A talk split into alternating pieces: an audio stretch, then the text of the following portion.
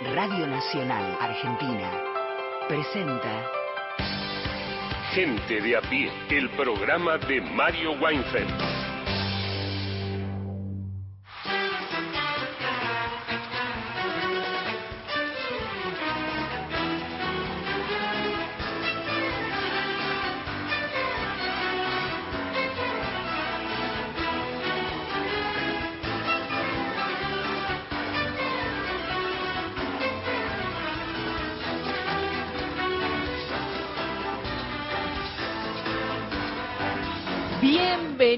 Bienvenidas, bienvenidos a Gente de aquí. Ahí se escuchaba, qué lindo, y qué lindo estar acá.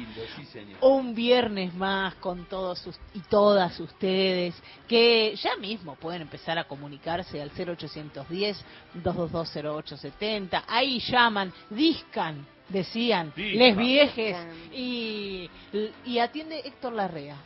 y ahí tenés 30 segundos para grabar un mensaje. Si no, si si sos de, estos tiempos y tenés un WhatsApp, bueno, nos agendas 1138707485, ese es nuestro WhatsApp, ahí nos escribís mensajes o nos grabás un mensaje más o menos de 30 segundos para que podamos pasar todo al aire. Estamos por AM870, por Radio Nacional Folclórica y más de 20 emisoras de todo el país hasta las 5 de la tarde, con el equipazo de Mario Weinfeld que ya empieza a saludar. Beto Solas, ¿cómo le va? Muy bien, muy bien. Yo decía qué lindo, porque qué lindo que es estar en la radio. Eh, acá en Buenos Aires una lluvia eh, torrencial. Sí. Imagínome que el país... Damos fe. Eh, me parece que el país también tiene lluvia y eso es bueno. Por ejemplo, eh, Hernán viene de San Vicente. Sí. Tercera sección electoral. Lluvia torrencial. la laguna se llena de agua. Está bárbaro. Está muy bien. Esperemos que no se zarpe tampoco todo, ¿no? Pero está muy bien. Y lindo la radio porque hoy vamos a hacer música con Hernán. Vamos a cantar una samba tan linda que ya después te la voy a contar. Y. Ah, ¿Qué pasó? Vamos a conocer una orquesta. Una orquesta. Mariana, eh, una orquesta que me emocionó como hace tiempo no me emociona una orquesta de tango. Viste que uno escucha muchas orquestas. Ahora, cuando empezás a escuchar, cuando empezás a conocer, empezás a hablar con los tipos y te encontrás que son pibes jóvenes, ¡bah! se te caen las lágrimas y cuando suena y cuando canta la cantora, ¡ah! se te pone la piel de gallina. Recomiendo hoy escuchar esto. y después el coro, chacarerismo a fondo. Yo ya con eso que dijiste me quedaría, pero hay más. Hay más. Hay más. Paula Nicolini también está preparada ahí frente al micrófono, empapada, también. Empapada y preparada y con la frente en alto porque estamos todos igual, ensopados. Eh, pero bien, también con ganas de pasar juntas este día viernes, este cierre de semana que fue intensa y que se viene más. Bueno, pero lo que yo quiero contarles es que eh, se va a estrenar el lunes en Canal Encuentro un documental que habla de la recuperación de eh, restos de comunidades originarias de varios integrantes en La Plata y que esto, eh, bueno, además de que fue un hecho de, justicia, como vamos a escuchar después en alguno de los testimonios, está hecho muy, muy bien, hay un material hermoso que, que se va a poder ver desde el lunes y que, bueno, vamos a anticipar algo por acá. Ahí estaba Paula Nicolini también, Lorena Álvarez, creo que zafó un poco más de la lluvia, pero está acá. Estoy acá, estoy acá bajo el torrente pasional. Ah, usted es pasional. sí. Sí, No, bueno, hoy una, tardecita de lluvia me gusta, igual un poquito la lluvia, si estuviera en mi casa me gustaría más, si fuera oyente me gustaría más, los oyentes deben estar mejor que nosotros. Eh, bueno, en días donde la memoria cuesta, o sea, la memoria pareciera que es muy cortoplacista, o voy a dialogar con alguien cuyo trabajo de archivo de verdad es monumental. No solo piensa el futuro, sino que también rescata joyas del pasado, audiovisuales, que construyen un poquito eh, la memoria cultural de este país. Alguien al que admiro mucho. Así que esa va a ser mi columna de hoy, empapada. Empapada Lorena Álvarez, ustedes en casa, en la calle, en el auto, en el laburo, en donde estén, quédense hasta las 5 de la tarde. Estamos en Facebook con el nombre del programa, hay un podcast en Spotify para volver a escuchar fragmentos de los programas ya emitidos y en Twitter somos arroba gente de a pie AM. Hasta las 17. Gente de a pie, el programa de Mario Weinfeld por Nacional, la radio pública.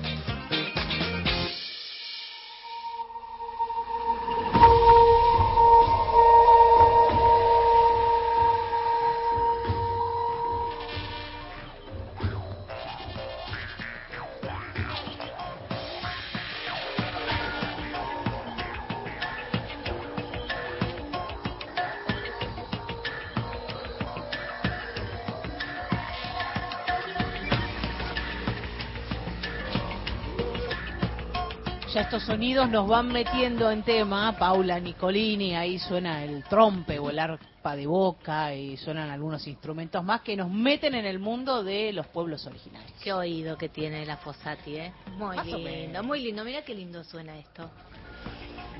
Esta es la cortina del documental del que les hablaba recién, que se llama Cautivos de la Ciencia y que se va a poder ver a partir de este lunes 13 de noviembre a las 21 horas por Canal El Encuentro. Eh, lo, va lo conduce Charo Bogarín, a quien conocemos, artista, música, cantora, y lo escriben y lo dirigen eh, dos mujeres, Julieta Dussel y Leticia Schillman. A ellas, bueno, en realidad a Julieta, le pedí que nos contara de qué va este documental. Cautivos de la Ciencia cuenta una historia no tan conocida para el público y es que hace un poco más de 100 años un grupo de integrantes de los pueblos originarios fueron capturados durante la mal llamada campaña del desierto y llevados vivos como objeto de estudio al Museo de Ciencias Naturales de La Plata, mientras el perito Moreno era su director. Allí fueron estudiados y fotografiados por los antropólogos y a medida que iban muriendo pasaban a ser exhibidos en las vitrinas del museo. Es por eso que hay mucho material audiovisual sobre cada uno de estos cautivos y nosotros podemos ponerle ahora un rostro a cada una de esas historias. Es muy fuerte eso. Otra curiosidad que tiene estas historias es que no se trata de algo que pasó hace 500 años, cuando comenzó la conquista de América, sino que son cosas que pasaron en nuestro país hace un poco más de 100 años, cuando ya era la Argentina, cuando ya teníamos una constitución que reconocía la libertad y la igualdad. Pero esa libertad no incluía a los pueblos originarios, que fueron tomados como prisioneros, fueron arrancados de su tierra, los hombres fueron enviados al ejército, las familias fueron separadas, las mujeres y los niños fueron regalados para trabajar como servidumbre en casas blancas. Lo que menciona Julieta, eh, estos, eh, este trabajo que hicieron de identificación eh, por parte de un grupo de antropólogos y antropólogas en La Plata, eh, encontraron e identificaron 10.000 restos humanos. Estaban en los depósitos, decía, del Museo de La Plata y también en otros museos del país. Y lograron, a partir de, este trabajo antropológico, restituirlos a las comunidades de origen para que luego pudieran hacer sus ceremonias de enterrarlos y, y, bueno y todo lo que tenía que ver con sus ritos y creencias. Eh, Julieta no, mencionaba a los antropólogos y uno de ellos es Fernando Pepe, trabajó en, esta investigación y dice algo breve que luego se puede ver en, el documental que se va a estrenar el lunes eh, en Cautivos de la Ciencia. Esto dice Fernando Pepe.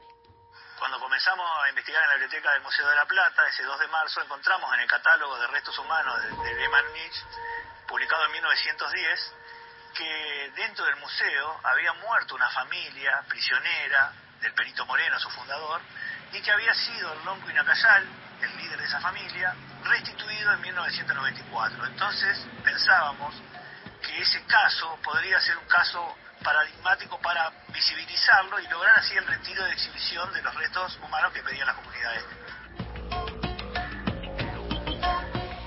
En los sótanos del Museo de la Plata eh, encontraron los restos de Inacayal y su familia y que no habían sido devueltos a la comunidad. Eh, luego, en el año 1994, sí se hizo, la restitución de sus restos a la comunidad de origen eh, y mm, una de las integrantes de la comunidad mapuche que participó de la segunda restitución de los restos del cacique Inacayal en 2014, eh, cuenta algunos detalles sobre lo que significa la ceremonia de enterramiento. Ella es Marcela Ñanco. Se enterró yo fue como tenía que ser. como un verdadero lonco que fue. Se hizo una caminata hasta la montaña, se tocaron los instrumentos y en eso se arrancó lo que sería la noche. En un enterratorio cada cual le puede llevar a la persona que fallece un regalo. Se dice, según nuestra creencia, que cuando uno muere emprende un viaje y en ese viaje, para llegar a encontrarse con sus otros ancestros o familia, necesita llevar cosas, alimentos, agua, abrigo. Se hizo un emilipo, una rogativa, que es donde todos lo despiden a través de ruegos para que llegue bien a reencontrarse con su familia. Después, entre todos, lo llevamos al enterratorio final. Y cada comunidad también ponía arriba una piedrita, que eso también es la forma en que se entierra en nuestra cultura. Ella es Marcela Nianco, integrante de la comunidad mapuche, y otra eh, eh, integrante, pero es en este caso de la comunidad Huichí, que es médica recibida en Cuba y trabaja en el hospital eh, de, Cachi en Salta. Ella es eh, Tujuaililla Gea Zamora. Cuenta sobre la importancia de las, de las para las comunidades de enterrar a los integrantes de, con sus ritos y con sus creencias. Y esto nos contaba. Es importante, digamos, esa, esa descomposición completa en la tierra, ¿no? Y nosotros le damos vida a, a, lo que está en el lugar donde vivimos, donde nos criamos, de donde somos, ¿no?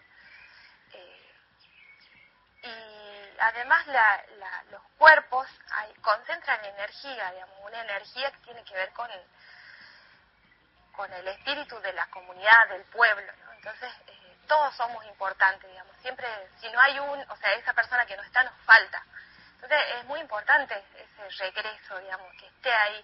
Pensábamos en el cuerpo que se encontró en el ingenio, eh, que se llevó del ingenio y a lo mejor nunca vamos a saber su nombre, capaz que no sabemos a qué familia pertenecía, o sí, digamos, pero no importa quién era, lo importante es que era un hermano, digamos, y que tiene que estar de donde es, digamos.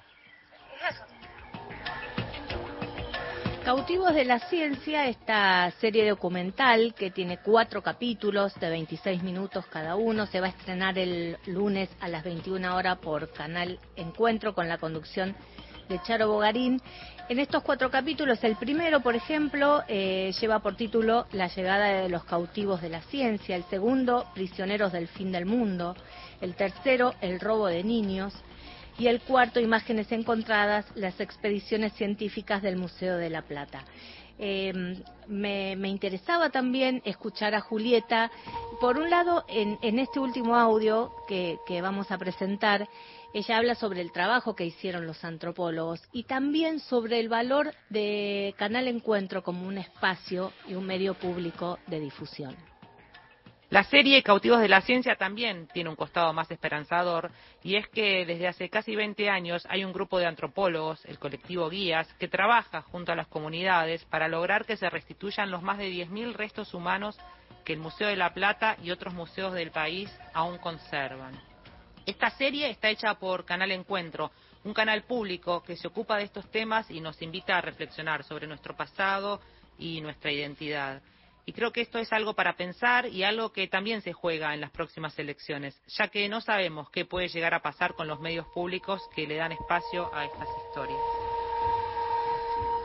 Bueno, veremos con qué nos encontramos en los próximos tiempos. Mientras tanto, valorar el trabajo documental eh, que hace tanta gente, entre ellas Julieta Dussel, que dirigió y escribió junto con Leticia Schillman este documental, Cautivos de la Ciencia, que invitamos a que conozcan este próximo lunes a las 21 horas por Canal Encuentro.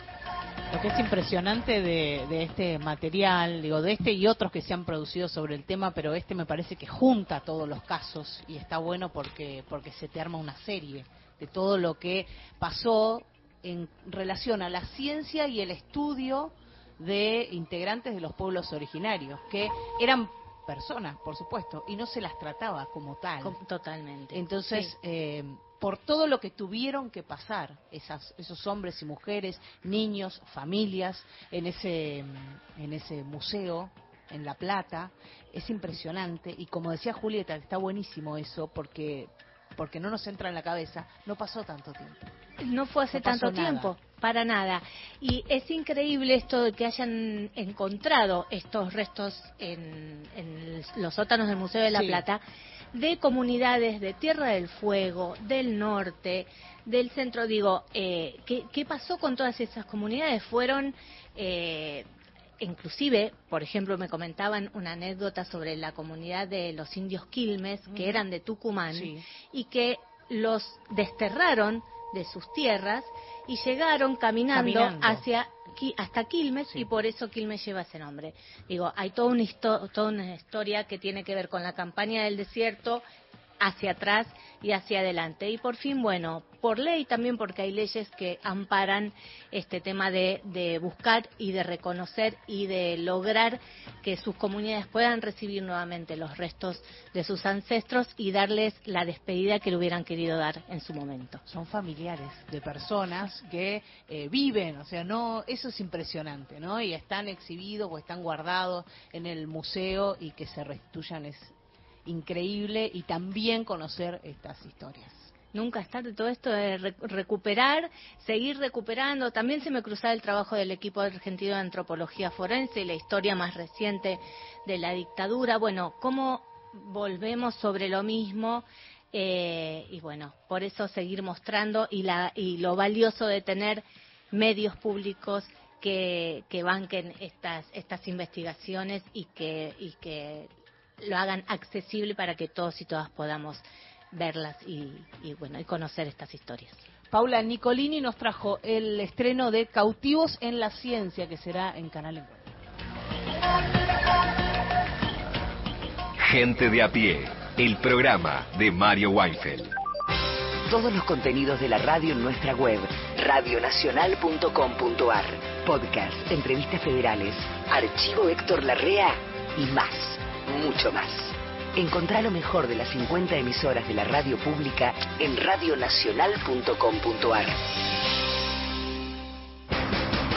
Debate Balotage Presidencial 2023. Seguilo en todo el país por la televisión pública y Radio Nacional. Cobertura especial de los medios públicos Debate presidencial desde la Facultad de Derecho de la Universidad de Buenos Aires. Domingo 12 de noviembre a partir de las 20.30 con la conducción de Marco Cittadini y el mejor equipo de Nacional. Debate presidencial en vivo en todo el país por las 49 emisoras de Radio Nacional y la televisión pública. Argentina elige. Debate Balotage Presidencial 2023. Seguilo por los medios públicos.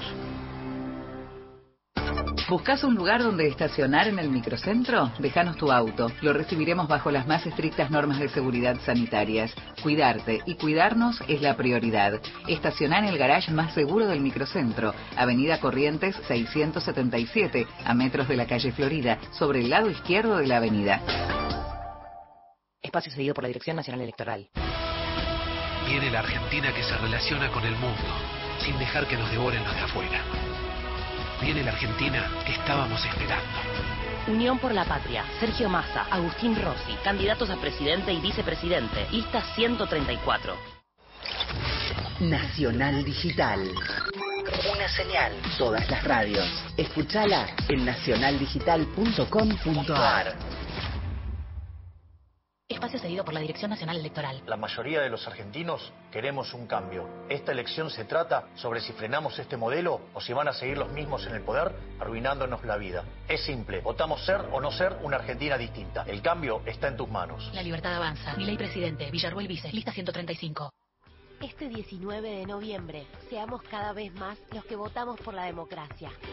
Conoce más en argentina.gov.ar barra elecciones. Elecciones 2023. Argentina Presidencia. Amar, trabajar, disfrutar, hacer una Argentina para progresar y ser felices. Las cosas que nos unen y nos marcan. Radio Nacional. Marca País.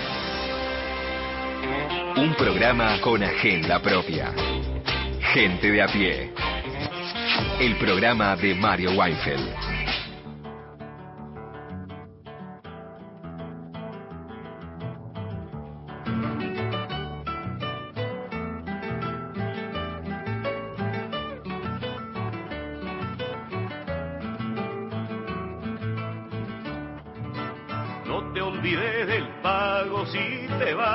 La ciudad. Cuanti más lejos te vayas, más te tienes que acordar. Cierto que hay muchas cosas que se pueden olvidar, pero algunas son olvidos y otras son cosas no más.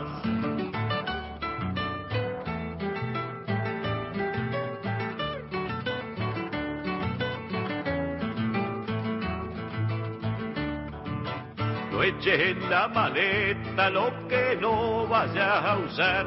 Son más largos los caminos pa'l que va cargado de más. Ahora que sos mocito y ya pitas como el que más, no cambies nunca de trillo aunque no tengas pa' fumar.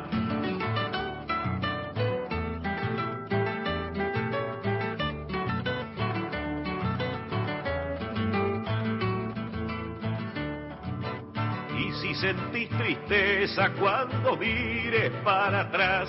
No te olvides que el camino es pa'l que viene y pa'l que va. No te olvides del pago si te vas para la ciudad.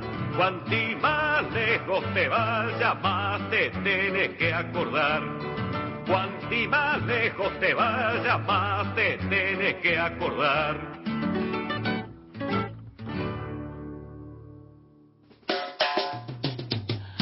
Alfredo Rosa con Pal que se va, era lo que escuchábamos y nos vamos a las noticias. Casi las tres y media de la tarde ya va a sonar el top, va a llegar el servicio informativo de Radio Nacional hasta las 5. Seguimos con ustedes en Gente de a pie por AM870 por Radio Nacional Folclórica y más de 20 emisoras de todo el país con el equipazo de Mario Weinfeld.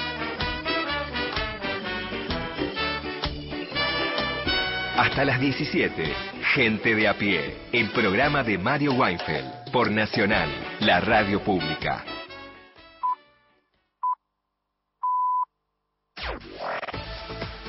Nacional Noticias. El país en una sola radio. Hora 15, 30 minutos en la República Argentina. El ejército argentino rechazó el video del militar retirado que reivindicó los Falcon Verdes. La institución informó que inició las actuaciones administrativas correspondientes para determinar si le cabe una sanción. En un comunicado, la secretaria general la Secretaría General del Ejército se refirió a las manifestaciones realizadas por el capitán retirado Iván Volante. Consideró que menoscaban gravemente la imagen institucional y que se iniciaron las actuaciones en el contexto de lo establecido en el Código de Disciplina de las Fuerzas Armadas. El texto hace alusión al video que el militar retirado compartió en las redes sociales en el que muestra un falcón verde con una marcha militar de fondo y un mensaje escrito que dice siete, aunque un poco incómodos, entran en este baúl. Volante es el mismo militar retirado que esta semana increpó en otro video al jefe de gabinete y candidato a vicepresidente de Unión por la Patria, Agustín Rossi, luego del debate de vicepresidentes. Viedma celebra una nueva edición de su Feria Municipal del Libro. Bajo el lema Leer los días, recapitular la historia, comenzó la decimotercera edición de la Feria Municipal del Libro en Viedma. Hasta el domingo, en el Centro Municipal de Cultura, habrá charlas, presentación de libros, editoriales, música. Así lo destacó Natalia Macri, subsecretaria de Turismo, Cultura y Deportes de la municipalidad. La gran actividad del día de hoy va a ser la presentación de Pedro Saborido en la sala mayor para poder presentar tres libros y tres historias distintas. Una persona muy particular muy gracioso va a haber un presentador, me parece también sorpresa ahí. Y bueno, mañana Luciana Pecker, también una periodista, colega, especialista en género, que la idea es que puedan entrar todos a disfrutar de estas dos charlas interesantes y del resto, que vamos a tener una programación bastante completa de presentaciones de libros, de espectáculos, de todo un poco. Américo Cañulaf, Radio Nacional, Viedma. Datos del tiempo. En el Calafate Santa Cruz, temperatura 17 grados, humedad 42%, cielo nublado. Aquí en Buenos Aires la temperatura es de 17 grados, una décima, humedad 95%, el cielo está nublado con lluvia. Informó la radio pública en todo el país. Más info en radionacional.com.ar. Tu verdad, tu identidad está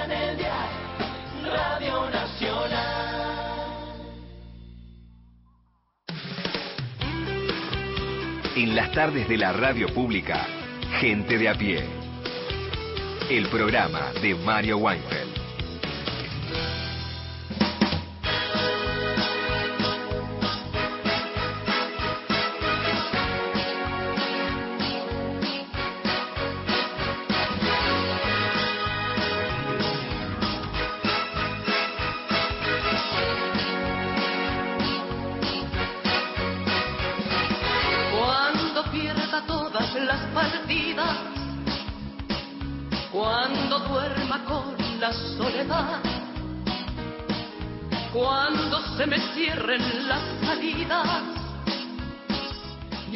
Da el pie para resistir. Para resistir, para resistir. Cuando uno está solo, cuando uno quiere resistir, muchas veces se va al cine. En mi caso me voy al cine, me voy al pasado, me voy a la memoria.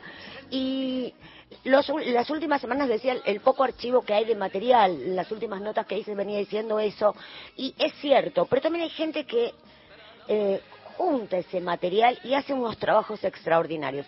¿De quién me estoy refiriendo? ¿De quién me estoy refiriendo? A Néstor Montalbano, director, guionista de cine, de teatro, de televisión.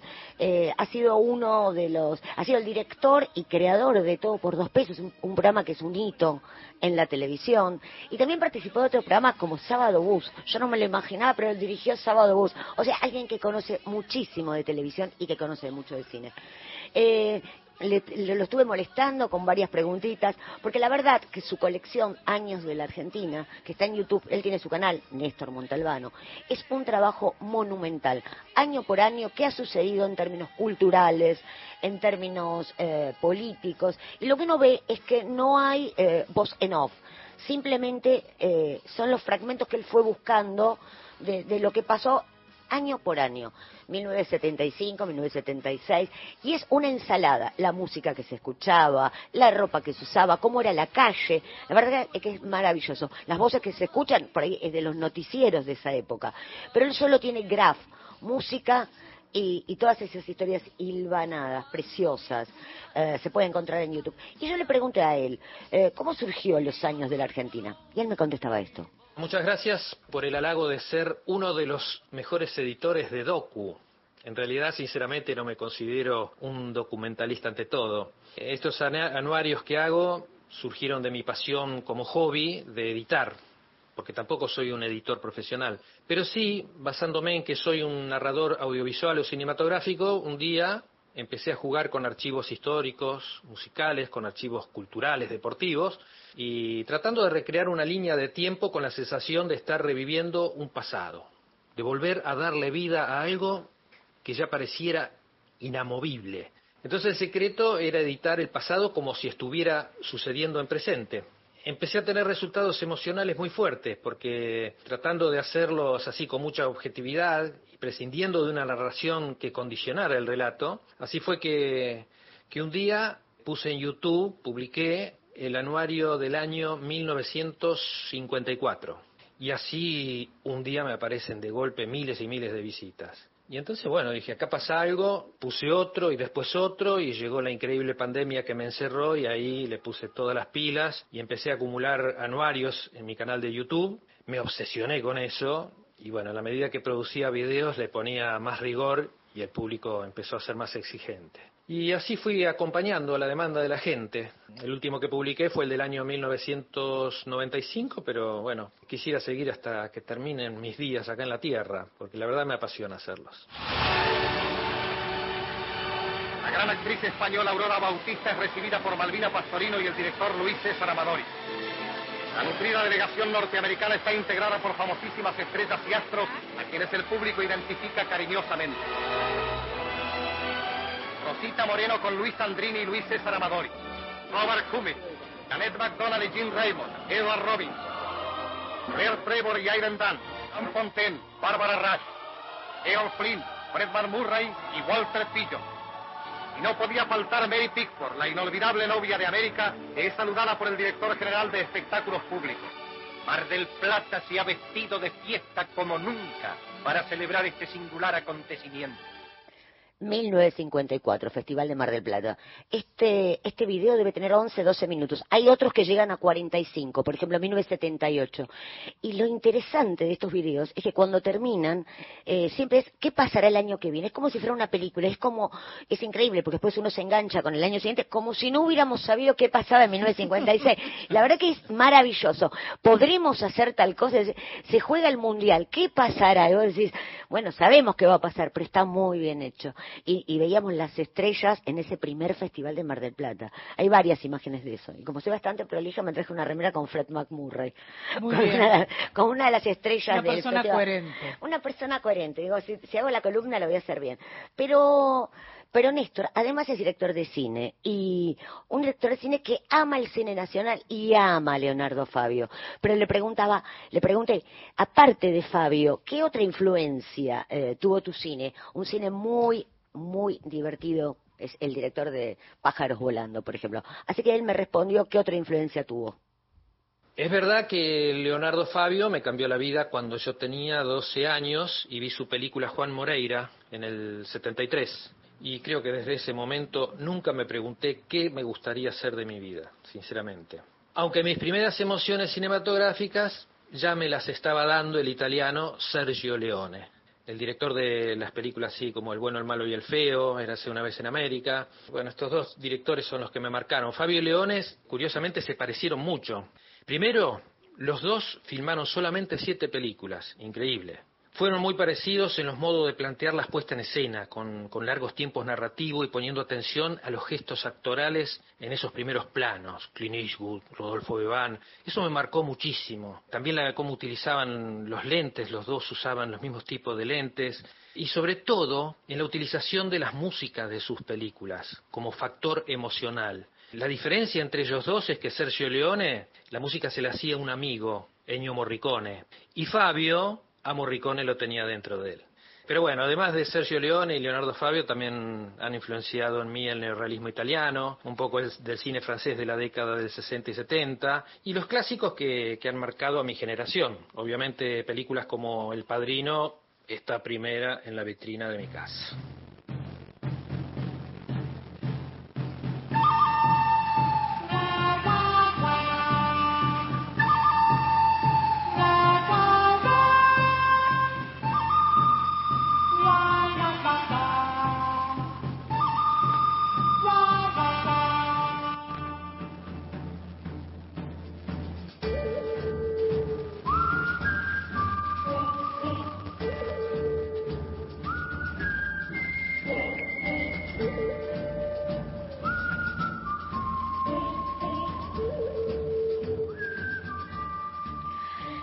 La escena del duelo, una escena increíble de el bueno, el malo y el feo. Pero qué frase increíble que Fabio tenga Morricone dentro de él. Es algo poético. La verdad que siempre hablar con Néstor es un placer porque es un hombre que ama el cine, pero no solo el cine. También tiene una, tiene así como una debilidad por la televisión. Trabajó en los 90 en programas de culto, cha cha cha, de la cabeza, todo por dos pesos. Y como dije al principio, en programas como uno podría decir mainstream, eh, Sábado Bus, por ejemplo. O sea que es alguien que conoce muchísimo la tele. Y yo le pregunté, ¿cuánto influyó en su vida? Y él me contestaba esto. La tele me enseñó que antes de ver una imagen, como suele ser en el comienzo de una aventura cinematográfica, hay que generar una idea. Uno para hacer un guion de una película te podés pasar tres años o más escribiéndolo. En cambio la televisión me enseñó a ejercitar la mente, la verdad a sacar ideas todo el tiempo, a no dormirme, a saber aceptar o descartar, pero a ser un artista despierto, perseverante, a tener actitud batallante, constante, eso me enseñó la tele. Claro que yo hice televisión en la década de los noventas y las palabras eran éxito o fracaso. El programa Todo por dos pesos fue un ejercicio creativo fenomenal. todos los días teníamos que generar una idea nueva. En mi caso, siendo un tipo este, que viene del cine, no me privé de mezclar los lenguajes narrativos que se emplean en una película con el de la televisión. Creo que ahí estuvo un poco la clave de, una parte del éxito de ese programa. Fue un programa con lenguaje propio, y aclaro esto, por favor, por supuesto que eso no lo generé yo solo, fue una creatividad compartida junto a Fabio Alberti, Diego Capusotto, Saborido, pero la verdad la tele influyó en mí la posibilidad de ser un artista más abierto y menos prejuicioso.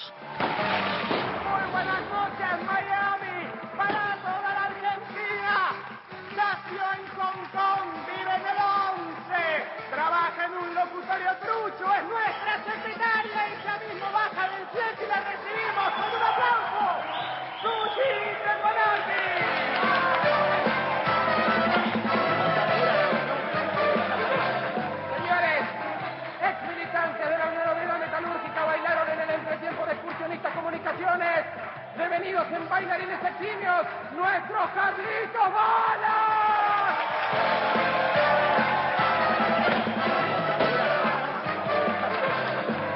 Es nuestro científico número uno, ganador del premio Iván Noble de Química. Tiene 124 años y ya mismo se baja de nuestro flete el doctor Señores,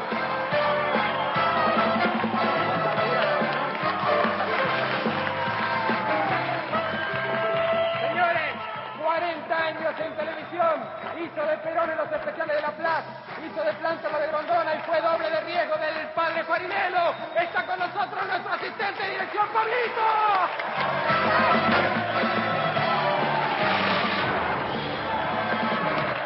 Y le vamos a dar esto, la bienvenida en este programa que se llama ¿Cómo Marche? ¡Todos pude parar de reír, no pudimos parar de reírnos eh, escuchando toda esta presentación. Ellos llegaban, en esa, era la época de Sábado Bus, que era un programa, el programa conducido por Nicolás Repeto, que era el programa, la nave insignia de los sábados de canal de Telefe, eh, que llegaban en un bus. Estos llegaban en un camión, en un flete, que se llamaba Fletes Baraglia. Volví a ver varios capítulos Fletes Baraglia. Fletes y bajaban.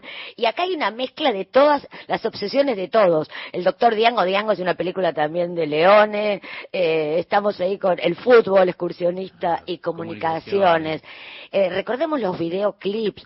¿Se acuerdan que tenía, acá tenían a Eduardo Dualde que lo hacían, a- a- el que actuaba de Eduardo, el, Dualde era el mini. Mini Dualde, qué hermoso. La verdad que todo por dos pesos fue un programa extraordinario que mostraba, era pleno 2000, la crisis, eh, había que hacer la televisión con lo que había y lo que había era increíble, una increíble imaginación, creatividad y la mancomunión entre Saborido, Capusotto, Montalbano, Alberti, dio un programa que duró dos años que lo producía Marcelo Tinelli, que fue eh, el, el año que Marcelo eh, Tinelli produjo dos joyas, Ocupas y todo por dos pesos. O sea, para mí que son pro- programas hito y programas que te muestran toda una época. Y cuando uno mira la televisión hoy, muchas veces las situaciones que, que están sucediendo son dignas de todo por dos pesos. Ahí está el video de Majul, no podía cortar tanto, si no hubiera sido un programa de archivo también. El Majul eh, azul, que con la música de Cristian Castro es otra de las joyas. Así que si alguien quiere ver eh, esos programas del año 2000, del 2001, vaya a YouTube, que están, creo que hay 42, 43 programas, para irnos de la realidad y estar en la realidad, porque hay muchos personajes, lo que hablábamos de, de la memoria. Néstor Montalbano decía que el no existe, existe la memoria. Lo ha dicho varias veces y me parece hermoso. Es la memoria colectiva, es volver a esa época. Había trueque. Es delirante, es ver eh, la vida que teníamos. Trabajaba en un locutorio del 11, la secretaria que tenían, que era una especie de señorita Lee. Sí. La- eh, la Una oriental. Una oriental. No sé de dónde específicamente. que le decían también después en un momento a la señorita Lee que era la eterna secretaria de Seis para REA. triunfar de la REA. Así que, pero Néstor Montalbano también dirigió cine y hace un cine maravilloso. Yo tengo, le pregunté cuál era su película entrañable. Yo tengo una. Mi película entrañable es eh, Pájaros Volando, porque de verdad es una maravilla. Eh, es una película rarísima de esas de gente que se va a San Marcos Sierra a buscar al Uritor, que es una película con un elenco increíble. Está Juan Carlos Mesa, eh, el, ruso Berea, hacen apariciones de lo más variopinto. De hecho, trabaja Antonio Cafiero como el dueño, el dueño de una empresa de Rubén Peuchele también trabaja. Es El maravilloso. ancho Peuchele. Maravilla. Eh, tuve, la vez que tuve la oportunidad de cruzarme con Montalbano, le dije que nadie mostró mejor lo que es entrar a una feria artesanal como él. El conflicto que es la feria artesanal, entrar a una feria artesanal es más difícil en este país que te den una beca para la Sorbona. En la feria podemos ver a Miguel Cantilo, a Claudia Puyó que vende tortas. De verdad, esa película es otra joya, está en alguna que otra plataforma, la voy a averiguar bien. Eh, pero le pregunté, ¿cuál es tu película entrañable? Y esto me contestaba. Mi película más entrañable es Soy tu aventura, filmada en el 2003 con Capusotto, Luis Luque y Luis Aguilé. Y bueno, y es la más entrañable porque cuando me fui de mi ciudad, yo soy de 9 de julio, cuando me fui para estudiar cine acá en Buenos Aires, cuando me fui le dije a toda la gente de mi pueblo que me había ayudado a hacer esto que soy, porque yo empecé haciendo películas allá en mi ciudad con todo el pueblo, películas populares, divertidas. Yo juntaba a toda la gente y, en Super 8 hacía superproducciones. Cuando me fui les prometí que un día iba a volver para hacer una película con todos ellos y que nos íbamos a ver todos en la pantalla del cine Rossini de 9 de julio. Y así fue. En Soy tu aventura aparecen todas esas personas que me empujaron para estar acá y haber hecho todo lo que, lo que hice hasta ahora. Ven a mi casa esta Navidad, por eso hay muchas cosas más. Ven a mi casa esta Navidad. No, es- esa canción me pone mal a mí. Me, me hace acordar a mi, a, a mi vieja, a los sillones de mi casa. No sé. Pero Inés, ¿sabe que en mi casa había una, una canción suya que le gustaba mucho a mi viejo? Es una de laburante, una que decía, adelante, va adelante. Mire, Jaco, no, no se ofenda, pero eh, su padre sí que tenía sentimientos de hombre de bien. Ah, sí, sí, es verdad, yo, yo lo conozco. Ah, ¿su padre vive? Está viejito. Y si es un laburante, la dignidad no envejece nunca. Y va a ver usted cómo es esta canción. Es una película preciosa. Ah. Secuestra. Luis Aguilé va a un pueblo a cantar y deciden dos delincuentes de mo- poca monta, un delincuente de poca monta, y agarra a otro que estaba ahí como perdido en la vida y deciden secuestrar a Luis Aguilé y lo llevan a, a 9 de julio, a su pueblo. Ahí aparecen todos extras, sus propios vecinos. Y esta escena es increíble porque lo tienen secuestrado ahí. Los que hablan son Diego Capusotto, que se pone mal cuando canta esa canción porque le hace acordar a su familia. Eh, llora. llora. Y, y Luis Luque que recuerda a su padre. No, Luis Luque también, impresionante ahí, ¿no? Es una escena tremenda. Eh, se ponen a cantar y los vecinos empiezan a escuchar y terminan paseando por todo el pueblo cantando una canción. Es una película maravillosa. eh, en el medio aparece también, porque él hacía también esos multielencos. Luis Aguilé que hace Luis Aguilé, Verónica, eh, Verónica Ginás que hace un personaje increíble. Eh, bueno, nada, una preciosa película, entrañable, con una mirada tan amorosa sobre los orígenes, sobre sus raíces, sobre su propia vida, su propia memoria, sus recuerdos. Por eso pienso siempre, qué lindo que es el cine, cómo te puede llevar a lugares preciosos y lo que él quiere a su pueblo, lo que él quiere a su lugar y lo que le gusta trabajar con actores. Pero hay futuro, hay un, más adelante. Y yo le pregunté, ¿en qué proyectos andas, Néstor Montalbano? Este año terminé de hacer una película que se llama Las Corredoras. Es una comedia melodramática ambientada a fines de los 50. Se mete un poco con los estilos de las películas de Hitchcock, adentrándose así en intriga, suspenso. También es una historia de amores prohibidos. Te diría que es una película distinta a las que he hecho, pero que tienen esa cosa que me caracteriza con los personajes, con esos ambientes pueblerinos. Está filmada en un pueblito, todas mis películas fueron hechas en un pueblito. Y bueno, Las, Las Corredoras está protagonizada por Carola Reina, Diego Capusotto, La Negra Flesner, Alejandro Müller, Norman Brisky, entre otros actores, Eduardo Calvo, y la voy a estrenar el año que viene. hermosa, hermosas algunas imágenes que yo ya vi. Está ambientada en otra época, es como si fuera cine negro pero a color. Las imágenes que ves, hay guiños, es precioso todo.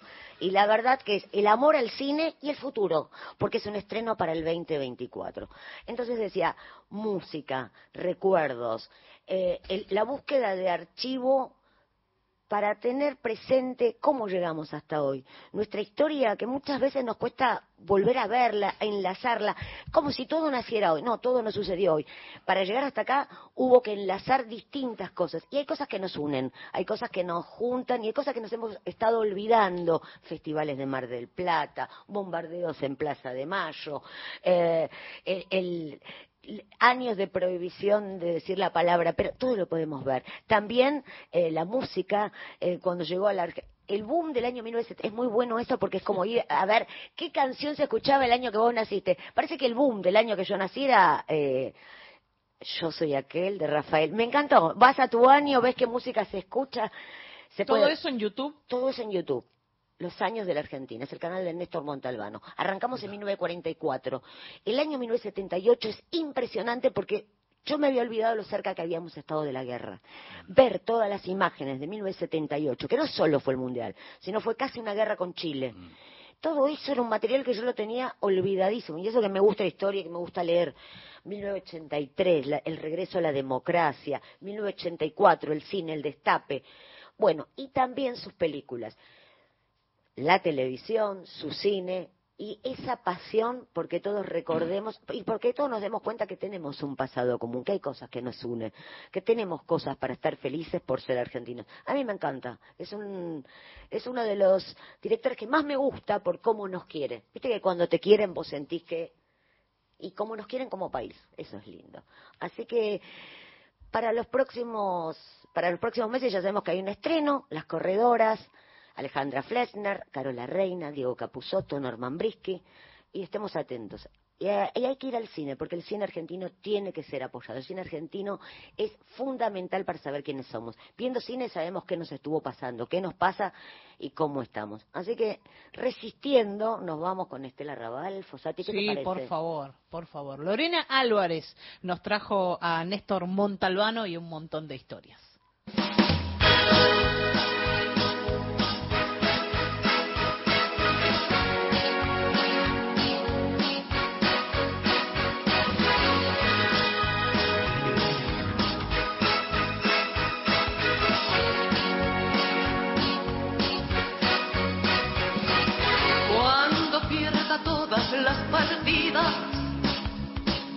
Cuando duerma con la soledad, cuando se me cierren las salidas y la noche no me deje en paz, cuando sienta miedo del silencio, cuando cueste mantenerse en pie cuando se revelen los recuerdos y me pongan contra la pared. Resistiré, erguida frente a todo, me volveré de hierro para endurecer la piel y aunque los vientos de la vida soplen fuerte, soy como el junco que se dobla, pero siempre sigue en pie. Resistiré para seguir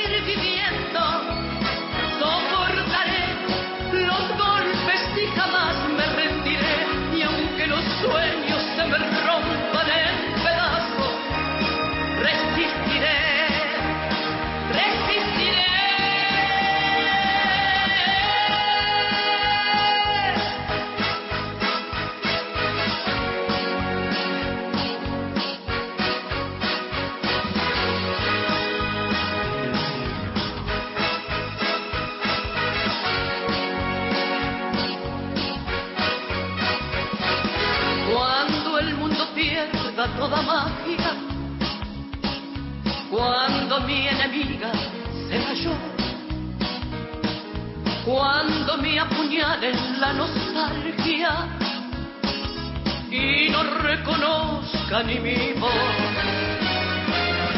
cuando me amenace la locura, Cuando en mi moneda salga cruz, cuando el diablo pase la factura,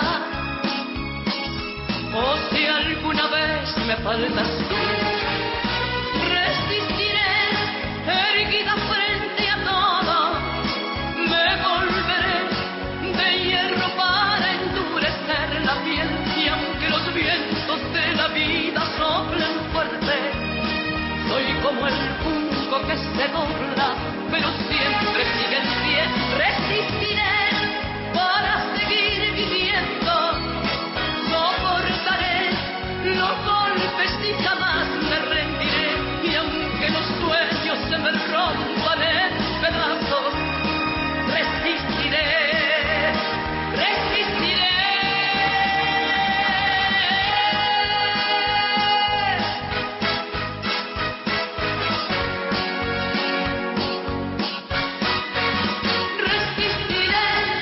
Gente de a pie, el programa de Mario Weinfeld. Viernes. Todos los días. Nacional. La radio pública. El INADI es un puente entre el Estado y la sociedad para acompañar, debatir ideas, impulsar nuevas políticas y garantizar los derechos de quienes más lo necesitan. Trabaja para que no haya situaciones de discriminación en tu trabajo, en las escuelas y en ningún ámbito de tu vida. También para que podamos convivir respetando todas las religiones, a los pueblos indígenas, las personas migrantes, las identidades sexuales y los cuerpos diversos. Involucrarnos es la forma de transformar. Vos también podés ser parte de este compromiso para seguir construyendo el camino hacia la pluralidad. Hagamos un nuevo pacto. INADI. Argentina Presidencia. Un recorrido por las noticias y la realidad de la calle. Gente de a pie, el programa de Mario Weinfeld.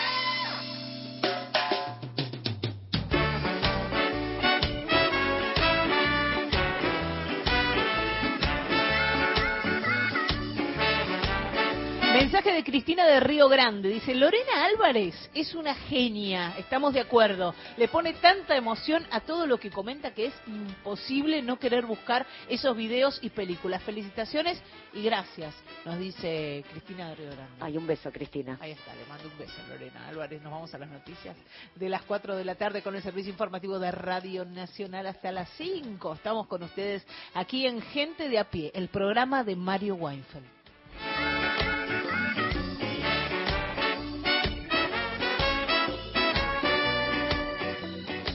Gente de a pie, el programa de Mario Weinfeld.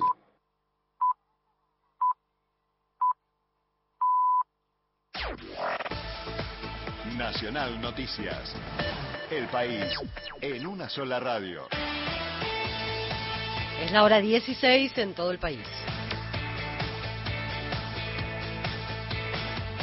Sergio Massa recibió apoyo de expresidentes, dirigentes políticos e intelectuales de Europa y Latinoamérica. En un texto firmado por más de 45 dirigentes e intelectuales extranjeros, pidieron por el fin de la grieta que impide avanzar y solicitaron sustituir el odio y el sectarismo por la reflexión para recuperar la concordia nacional. Entre los firmantes se encuentran los expresidentes Michelle Bachelet de Chile, José Luis Rodríguez Zapatero de España, Vinicio Cerezo de Guatemala, Leonel Fernández de República Dominicana y José María Figueres de Costa Rica. También los premios Nobel de la Paz, Adolfo Pérez Esquivel y Rigoberta Menchú, la alcaldesa de París, Anne Hidalgo, el ex secretario de la OEA, José Miguel Insulza, y el expresidente del Consejo de Ministros de Italia, Enrico Letta.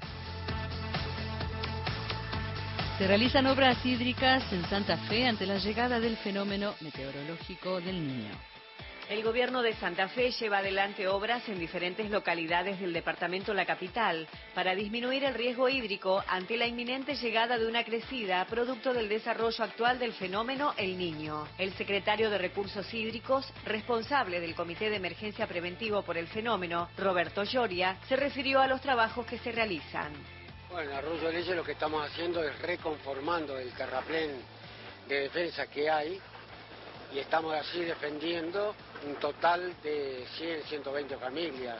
También intervinimos en Rincón, en Santa Fe estamos trabajando en el canal Roca, limpiándolo.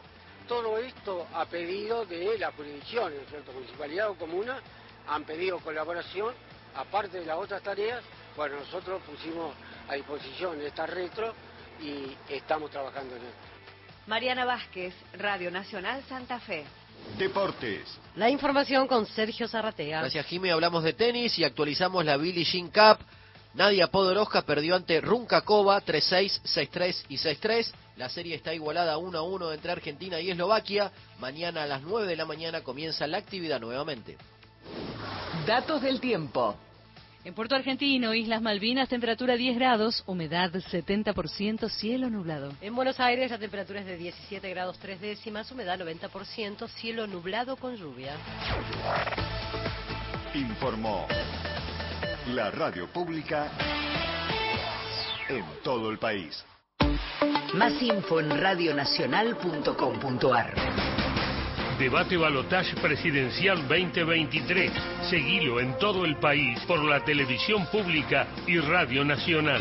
Cobertura especial de los medios públicos. Debate presidencial desde la Facultad de Derecho de la Universidad de Buenos Aires. Domingo 12 de noviembre a partir de las 20.30 con la conducción de Marco Cittadini y el mejor equipo de Nacional. Debate presidencial en vivo en todo el país por las 49 emisoras de Radio Nacional y la televisión pública. Argentina elige. Debate Balotage Presidencial 2023. Seguilo por los medios públicos. Tu verdad, tu identidad está en el dial. Radio Nacional. Pasó otra hora en la Argentina. Seguís con la radio pública. Nacional. A toda hora. Gente de a pie, el programa de Mario Weinfeld. Flor de ceibo. ¿Qué flor de ceibo? Industrias que crecían con protección, con aranceles a los productos importados, con cierre de fronteras y demás, con crédito barato a las empresas, en fin, con todos los recursos. Estamos hablando del periodo 46-55, un Estado potente y dinamizador que quería establecer en Argentina algo así, como un Estado benefactor. Nadie usaba todavía la palabra, porque la palabra apareció después, pero que quería establecer un Estado benefactor y que partía de dos circunstancias históricas interesantes. Uno, que se había vivido una guerra y que en la guerra te empieza a faltar de todo. Y ocurre otro fenómeno que tiene su gracia para pensar la historia, que es que Juan Domingo Perón pensaba que la Guerra Fría podía calentarse en cualquier momento, o sea que podía existir en el mundo una tercera guerra mundial y que en el caso de una tercera guerra mundial o algo parecido, mejor valía la pena tener recursos, tener reservas, no depender de las importaciones de valor agregado, tener un grado de autarquía importante que se consideraba positivo. Ese grado de autarquía, seamos francos, no es el mismo que uno imagina ahora en un mundo globalizado, con mucho más intercambios, con una cierta especialización, pero tenía un rango defensivo y de creación de trabajo muy valioso. ¿Sirve para toda la vida? No. Era acertado ese, ese vaticinio no, pero no estaba solo en el error. Era mayormente lo que se pensaba en ese momento. Nadie sabe cuál es el futuro y en cualquier caso, de todas formas, fue virtuoso. Porque en la Argentina entonces se fue configurando una industria, se fue considerando un sector de trabajadores, una clase trabajadora, que hubo, momentos de altísimo nivel de empleo en la Argentina, inalcanzables después, ¿eh? inalcanzables después, a partir del 76, las cifras de desempleo en el periodo 45, 55 y un cachito más son incomparablemente bajas, respecto a la tasa de, de- de desempleo, digo, respecto de todas las que hubo después, muy, muy bajas. Lo que ahora consideramos algo deseable en ese momento era excesivo, porque prácticamente había pleno empleo en la Argentina. Continuamos con Gente de a pie. El programa de Mario Weinfeld por Nacional.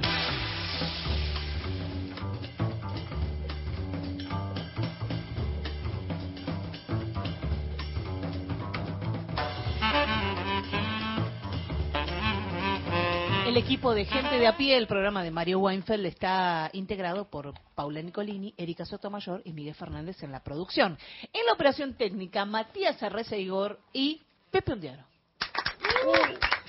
Claro, llueve. No vino nadie. Sí, es gente que llueve y no Gente, viene, no sí. les pagan y no viene, no hay nafta y no van a ver a Taylor Swift y no Son impresionantes, la verdad, vas a tener que ver qué haces con esta gente. Pero alguien viene, sí. Es verdad, hay que ver lo bueno, eso dice Pepe Undiano. En el control central de Radio Nacional, Hernán Abella. Las y los columnistas son Lorena Álvarez, Victoria De Masi, Mariana Enríquez, Miguel Fernández, Hernán Fredes, Juan Manuel Carg, Paula Nicolini, Martín Rodríguez, Beto Solas, Erika Sotomayor, Gustavo Vergara y Gerardo Villar. En la locución, Mariana Fossati.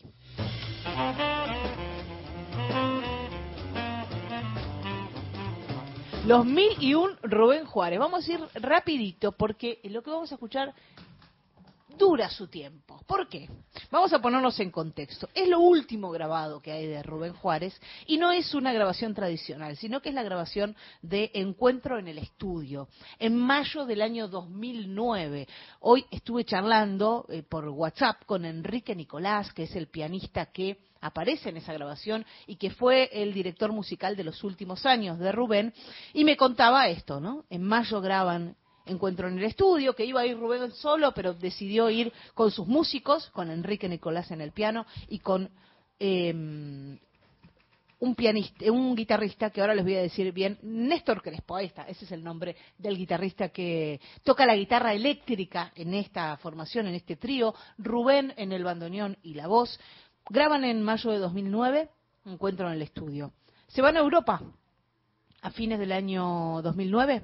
El 4 de febrero de 2010 es la última actuación de Rubén Juárez en La Falda y muere el 31 de mayo de 2010.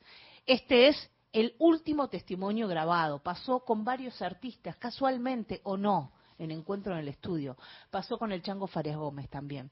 Es un testimonio, ¿por qué? Porque tiene una entrevista con Lalo Mir, porque ahí lo está grabando en los estudios Guión, que son un lugar mítico para la cultura popular argentina, el portugués da Silva, y porque sucedió algo como esto. Dale. Cuando me digan, marca tres de allá vos. Cuando quieras. Bueno, este tema, este, lo hice, lo compuse, o como se le diga, cuando viajamos con toda mi familia decididamente a vivir a Villa Carlos Paz, que es donde estamos ahora. Eh, encontramos otro lugar en el mundo, pero yo sentía que me despedía de algo muy profundo de, de Buenos Aires, sobre todo que no es, no es poco. Entonces, me, como me vino todo junto, junté todo en, en esto que es para ustedes. El prólogo es de Juan Catavera y esta canción se llama Último Tango en Buenos Aires.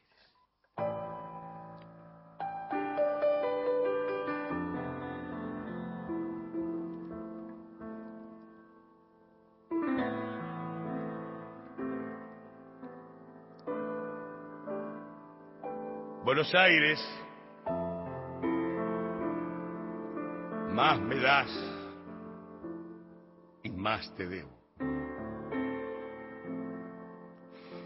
Yo soy nacido aquí, Buenos Aires, y el árbol que planté, el libro que elegí, mis hijos y mis amigos son de aquí. Aquí mis sueños siguen esperando. La música de aquí se llama tango. Tango es la emoción de regresar al punto cardinal. Tango es un beso en un andén, en la oficina, el café, y tiene tango la moquette de una mansión, así como compartir la tos en un bolín de dos por dos. Y aquí, donde me ves, Buenos Aires, mi tango es esta vez sin guapo, sin puñal.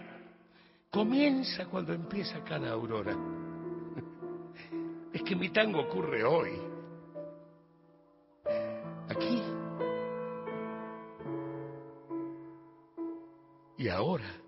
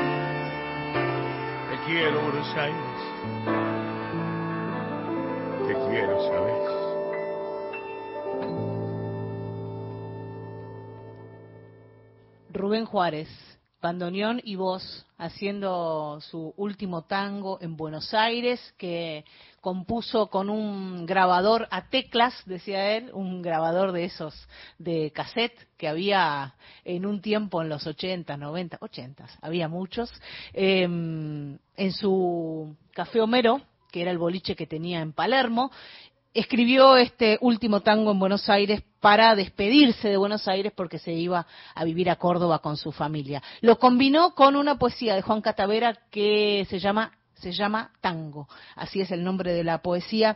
Ahí estaba Enrique Nicolás en el piano, Néstor Crespo en la guitarra. Enrique Nicolás dice una versión sin ensayo, yo no la conocía y así sonó, con toda esa magia, con esa emoción. Lalomir publicó un video donde está la escucha, o sea, está esto, y luego se van a la cabina, ahí con el portugués da Silva, y escuchan esto. Y ver las caras de ellos, escuchar al portugués que le dice, ese último silencio que haces es lo más importante de todo lo que grabaste, es una maravilla. Y Rubén Juárez festejando como un gol esta versión preciosa de Último Tango en Buenos Aires, de las últimas cosas, la última cosa que grabó esa entrevista. Se las recomiendo especialmente. Elegís todos los días la radio pública. Espacio cedido por la Dirección Nacional Electoral. Viene la Argentina que estábamos esperando, la que defiende lo que está bien y cambia lo que está mal. Viene la Argentina del que se vuelvan todos, que no quede ni uno solo de nuestros hijos afuera. El 10 de diciembre se termina la espera, porque viene la Argentina que estábamos esperando. Massa presidente. Unión por la Patria, Sergio Massa, Agustín Rossi, candidatos a presidente y vicepresidente, lista 134. ¿Buscas un lugar donde estacionar en el microcentro? Déjanos tu auto. Lo recibiremos bajo las más estrictas normas de seguridad sanitarias. Cuidarte y cuidarnos es la prioridad. Estacionar en el garage más seguro del microcentro, Avenida Corrientes 677, a metros de la calle Florida, sobre el lado izquierdo de la avenida. Espacio cedido por la Dirección Nacional Electoral. La mayoría de los argentinos queremos un cambio. Enfrente está la continuidad de este modelo empobrecedor. Esta elección se trata sobre si frenamos este modelo o si van a seguir los mismos en el poder arruinándonos la vida. Es simple, votamos ser o no ser una Argentina distinta. El cambio está en tus manos. La libertad avanza. Milei presidente, Villarruel vice, lista 135. Pacho O'Donnell en Nacional. Apuntes de nuestra historia.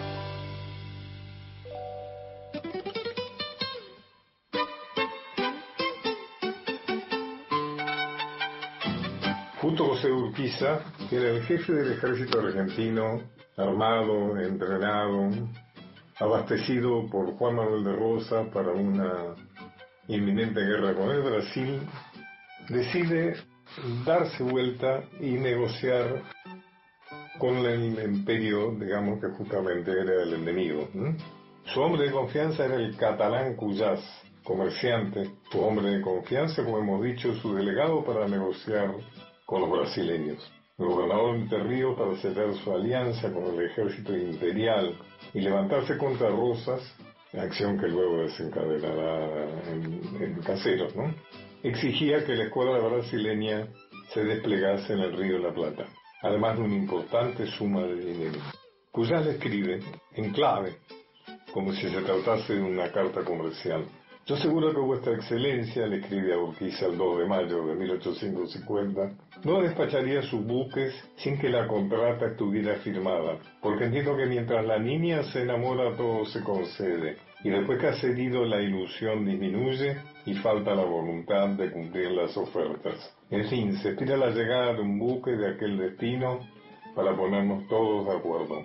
Más por ahora, yo sigo el plan de mostrar que vuestra excelencia, es decir, Urquiza, no está todavía decidido a entrar en la negociación y que será fácil que la deje si el contrato no se concluye de la manera por mí indicada.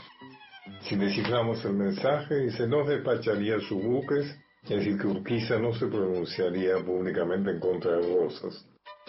La contrata, es decir, la alianza con el imperio. Mientras la niña se enamora, todo se concede.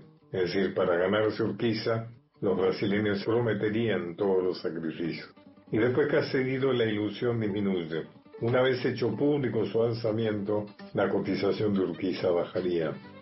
Falta la voluntad de cumplir, es decir, las ventajas debían obtenerse antes del pronunciamiento. Se espera la llegada de un buque de aquel destino. Se esperan poderes o instrucciones de Río Janeiro para su delegado, para ponernos todos de acuerdo, es decir, para firmar el tratado.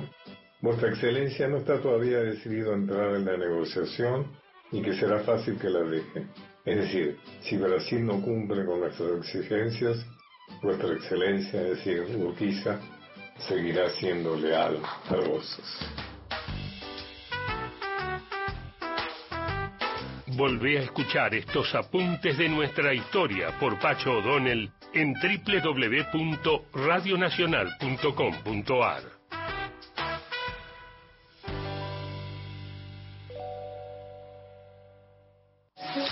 WhatsApp de oyentes.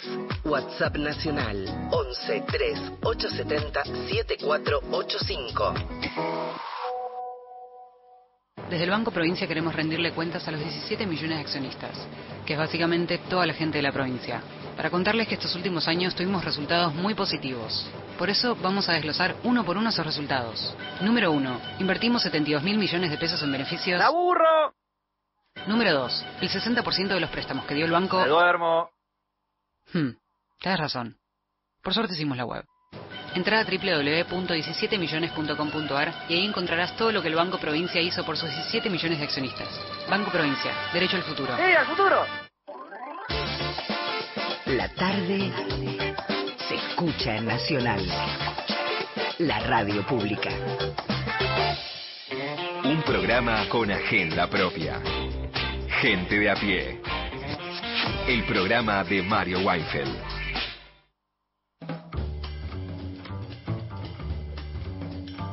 Los viernes hay cine, hay mucha música, sobre todo mucha música. Ustedes escuchan una guitarra. Ah, porque está Hernán Fredes. ¿Cómo le va, Fredes? Bien, buenas tardes. ¿La guitarra? Un poco Está mojada. bien. Mojada, pero tiene la séptima, Sí, sí, como sí. siempre. Ah, la mierda. Ojo. Bueno, listo. Seriedad. Nerviosa la, la, la- la séptima, nerviosa salió. ¿Y Beto qué tenemos? Y mira, recién escuchaba a Lorena que hablaba de enlazar el cine, la música, el resistir. Y hoy es 10 de noviembre, Día de la Tradición, ¿no? Está bueno recordar, porque todo eso de enlazar es volver a, lo que somos, ¿no? Es como una necesidad de volver a lo que somos. Y hoy con Hernán estábamos repasando esta samba hermosa que se llama Samba de Usted, de Félix Luna y Ariel Ramírez. Y me parece una samba maravillosa para este noviembre. Imagino que en, La Rioja, donde nació esta samba, creo que debe estar nublado. Ahí estaba revisando el servicio meteorológico y está nublado en, La Rioja.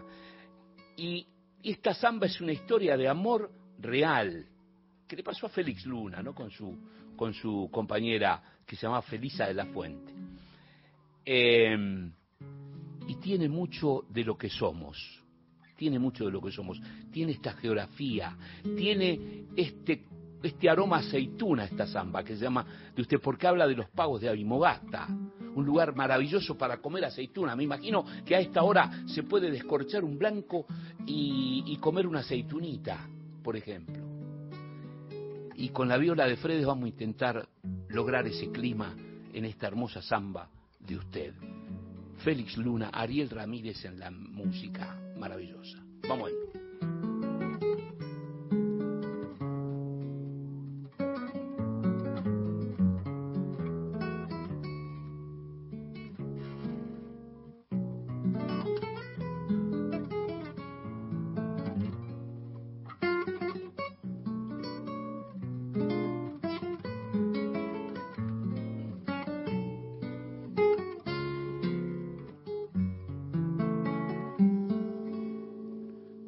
No sé si podrá esta samba llegará a usted. Bajo los luceros va por la noche buscando el pueblito donde la dejé. Bajo los luceros va por la noche buscando el pueblito donde la dejé.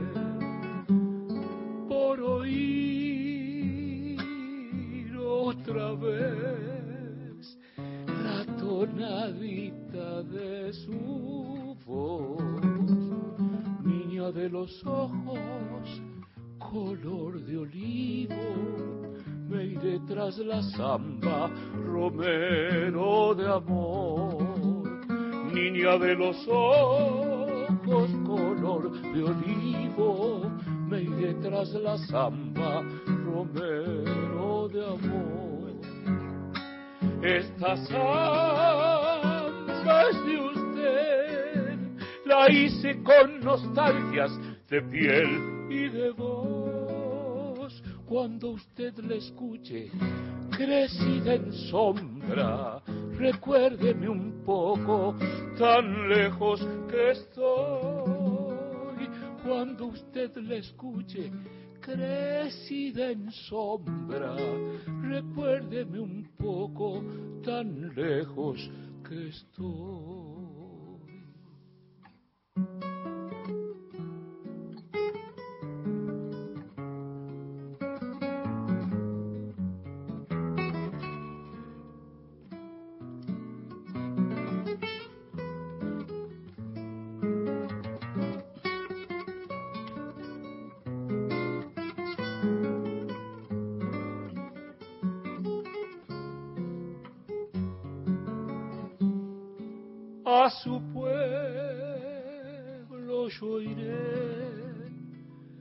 Llegaré cuando muera el sol, en mensajerías de luna y sueño, para ver mi niña si no me olvidó, en mensajerías de luna y sueño, para ver mi niña si no me olvidó. Soy aquel que se fue tras su huella andariega y hoy vuelve hasta sus pagos olivareros trayendo a penitas su pobre canción. Vuelve hasta sus pagos olivareros, trayendo a penitas su pobre canción. Esta samba es de usted, la hice con nostalgia de piel y de voz. Cuando usted la escuche, crecida en sombra, recuérdeme un poco, tan lejos que estoy cuando usted la escuche, crecida en sombra, recuérdeme un poco, tan lejos que estoy.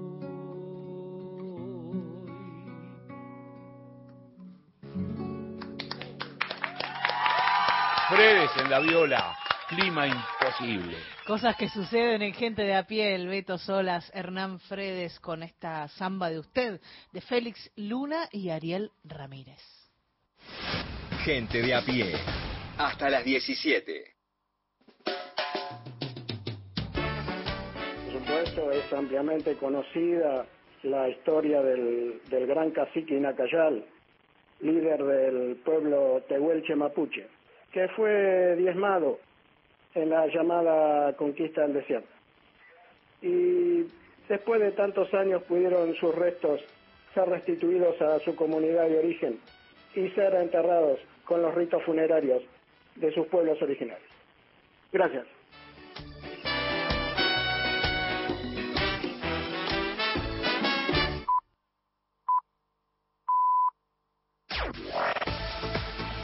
Nacional Noticias. El país en una sola radio. Es hora 16, 30 minutos en la República Argentina. Axel Kicillof volvió a pedir por la defensa de la patria. Cuando la patria está en peligro debemos defender la salud y la educación pública, advirtió el gobernador de la provincia de Buenos Aires, Axel Kisilov, en un encuentro con vecinas y vecinos del municipio de San Nicolás. Agregó el gobernador bonaerense, esta elección no está ganada de antemano, se define en los próximos días con nuestra militancia en las calles para explicarle a cada vecino todo el daño y las consecuencias que implican las políticas que quiere impulsar Javier Milei. En este marco, además, el gobernador manifestó que la derecha no tiene propuestas, tiene amenazas y concluyó, Milei no ha respetado ningún valor de los argentinos y ahora se unió con lo peor de la clase política en relación a su alianza con Mauricio Macri. Dijo el gobernador bonaerense, más casta no se consigue. Desde la capital de la provincia informó Fernanda Germanier para Radio Nacional. Jujuy registró más de un centenar de casos de dengue. El Ministerio de Salud de la provincia volvió a reportar 114 nuevos casos en diversas localidades de Jujuy. Por este motivo reanudó la campaña de prevención para evitar la propagación del mosquito transmisor de la enfermedad. Los nuevos casos corresponden a personas con domicilio en San Pedro, Yuto, Palma Sola, Santa Clara, Monterrico, Perico, San Salvador, El Talar, Libertador, Pampa Blanca, La Esperanza, Rodeíto, Calilegua y La Mendieta. En tanto, 30 personas permanecen internadas en servicios de salud públicos y privados, en el total de los casos con pronóstico favorable. Datos del tiempo. En Sinzacate, provincia de Córdoba, la temperatura es de 27 grados, humedad 58%, el cielo está nublado. En Buenos Aires, el cielo continúa nublado con tormenta, temperatura 17 grados 3 décimas, humedad 95%. Informó la radio pública en todo el país. Más info en radionacional.com.ar. Tu verdad, tu identidad está en el dial. Radio Nacional. Debate Balotage Presidencial 2023. Seguilo en todo el país por la televisión pública y Radio Nacional.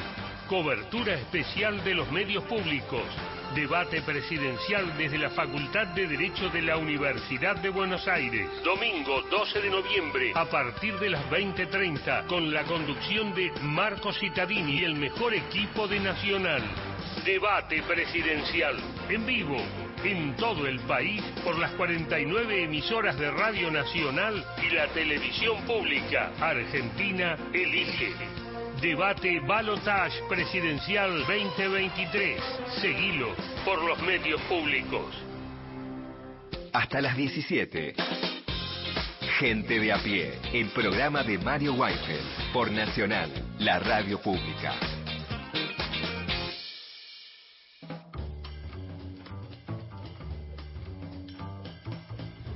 Beto Solas promete, cumple y dignifica. Porque usted prometió, momento. prometió que, que iba a ser emocionante, o que por lo menos a usted Sí, lo a mí había me emocionó emocionado. mucho, a mí me emocionó mucho. Y viste cuando, cuando decís esto, no sé si es posible hacerlo radio, pero vamos a intentarlo. Y Pepe Undiano nos, nos lleva por ahí.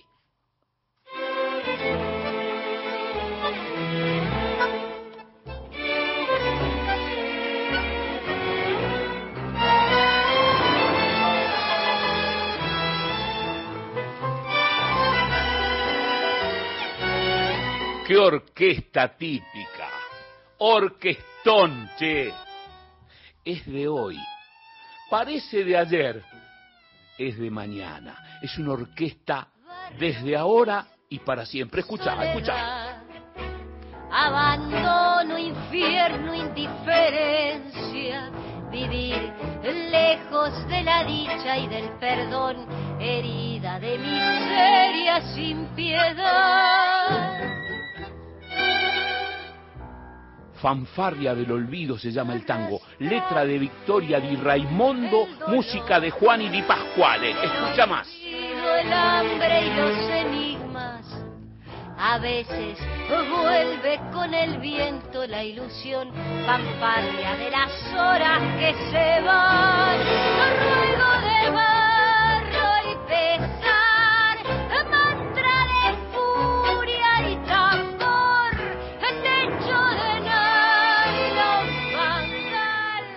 Orquesta típica di Pascuale. No puedo parar de escuchar la voz de Victoria di Raimondo. Di Pascuale di Raimondo. Los di.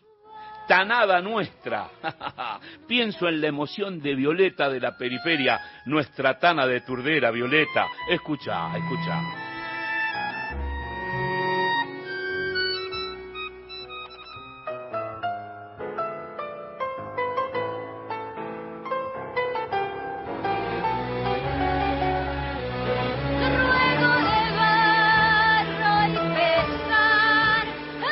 El creador de esta orquesta es muy joven, 28 años, por eso la emoción. Es bien de a pie. Él se presenta. Buenas tardes, oyentes de gente de a pie de este hermoso programa de la Radio Nacional y la Nacional Folclórica. Mi nombre es Juan Di Pascuale, soy pianista, compositor, director y arreglador de la Orquesta Típica de Pascuale, una, orque- una orquesta con la que nos dedicamos a hacer eh, tangos nuevos, tangos propios. Soy oriundo de Chubut, de Trelew y radicado en Capital Federal. Y bueno, hoy quiero contarles un poco sobre mi recorrido con la música, con el tango y bueno, un poco también sobre la orquesta típica de Pascuale, que es eh, el proyecto principal al cual me dedico hace ya tres años. Juani Di Pasquale, director de esta típica, típica Di Pasquale, de Treleu, provincia de Chubut. Él cuenta de su travesía, desde su infancia, las mudanzas, la música. Soy oriundo de Chubut, después eh, me radiqué en Capital Federal, después tuve un paso también por La Plata, viví unos 6, 7 años ahí. Y, respecto a lo que es mi, mi infancia o, o mis inicios con la música, eh, se fueron dando con el paso de tiempo. Eh, a los 10 o 12 años yo empecé con la batería. Eh, a eso de los 18 conocí el tango, eh, conocí el mundo de la milonga, el baile, el tango social y me dieron ganas de tocar esa música. Eh, empecé a estudiar el piano, a estudiar composición, contrapunto y bueno, y fue así que finalmente eh, decidí meterme de lleno en el tango, ¿no? Pero bueno, de, de chico no tuve una relación muy estrecha con la música hasta los 12 o 13 años con la batería. ¿Cómo fue la formación de Juan Di Pasquale en su camino de la batería al piano, al tango? Di Pasquale responde. Mi, mi camino en el género de tango se decide primero conociendo el ambiente social, ¿no? que, que es la milonga. Previamente a eso mi formación fue bastante más académica en cuanto al piano, estudié unos años en la Facultad de Bellas Artes de La Plata, también tuve mi paso por la Escuela de Música Popular de Avellaneda, pero con la batería en ese caso, y siempre tuve una formación en carácter particular con docentes en general de piano clásico, piano jazz, piano tango también. Este, puedo decir felizmente que tuve, que tuve una formación muy variada en la cual traté de asimilar los contenidos que consideré neces- necesarios tanto del mundo académico como del mundo popular.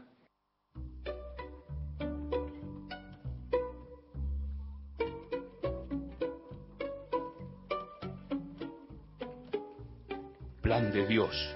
Letra de Victoria Di Raimundo. Música Juan Di Pasquale, con su orquesta típica.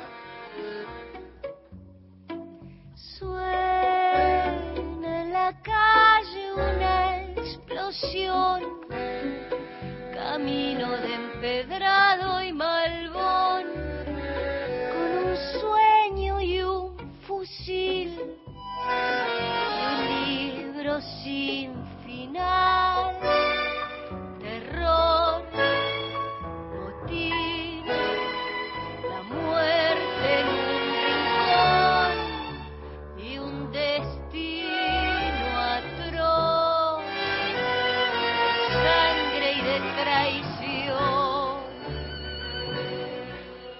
el tango, la masacre de Trelew, su ciudad de nacimiento de Di ¿eh?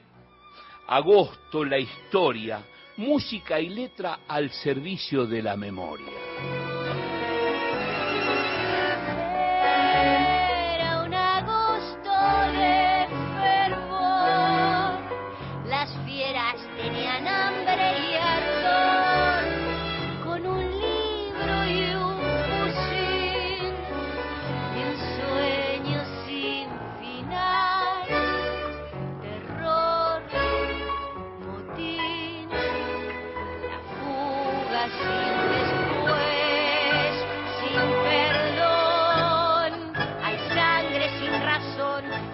No se puede parar de escuchar esta orquesta típica di Pasquale, la voz de Victoria di Raimondo, jóvenes que escriben, tocan, cantan sobre el pasado y siembran el futuro.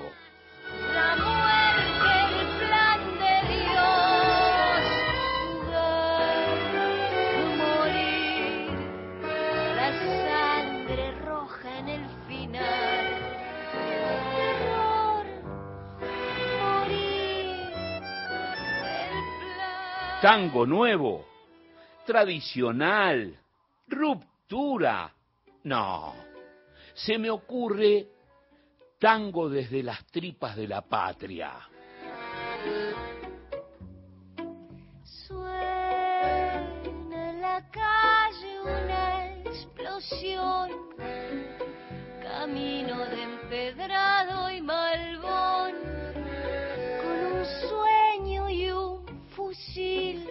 Sobre rupturas y continuidades en el tango responde Juani Di Pasquale.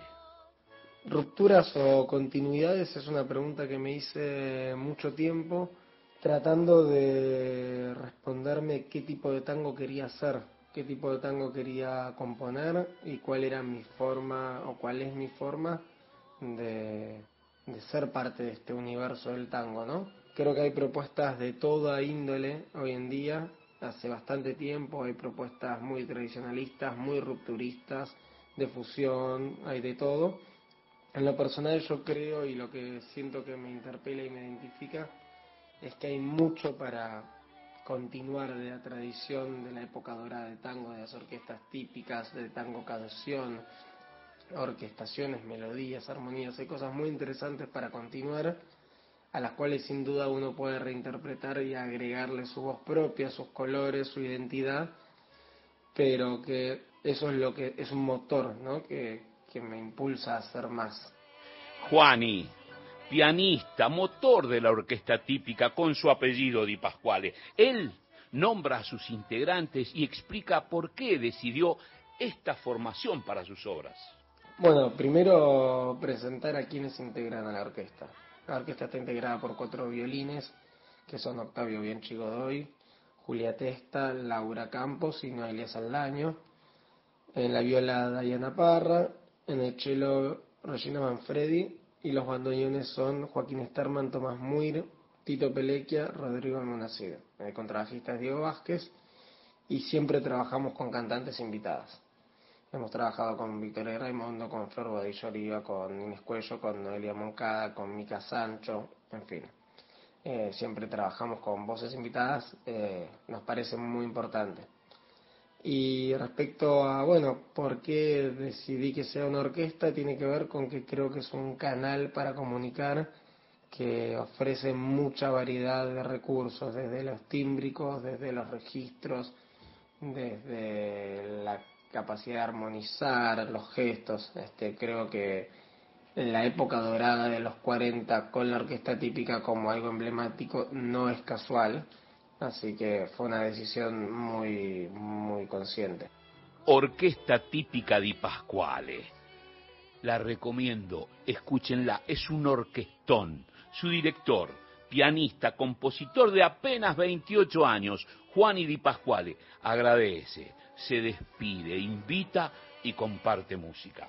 Bueno, y por último saludar y agradecer nuevamente al programa Gente de a pie de Radio Nacional y Nacional Folclórica, con este lujo de columnista que es el Beto Solas, Y bueno, contarles que este material del cual les estuve hablando se puede escuchar en Spotify, en YouTube y en todas las plataformas digitales, así como también pueden venir el jueves 16 de noviembre a vernos y escucharlo en vivo, que esto va a ser en Hasta Trilce, que queda en la calle Massa al 177. Así que bueno, eh, los esperamos y los dejamos escuchando un tema de la orquesta típica de Pascuales, que en esta ocasión yo pensé en Mañanita con la voz de Inés Cuello.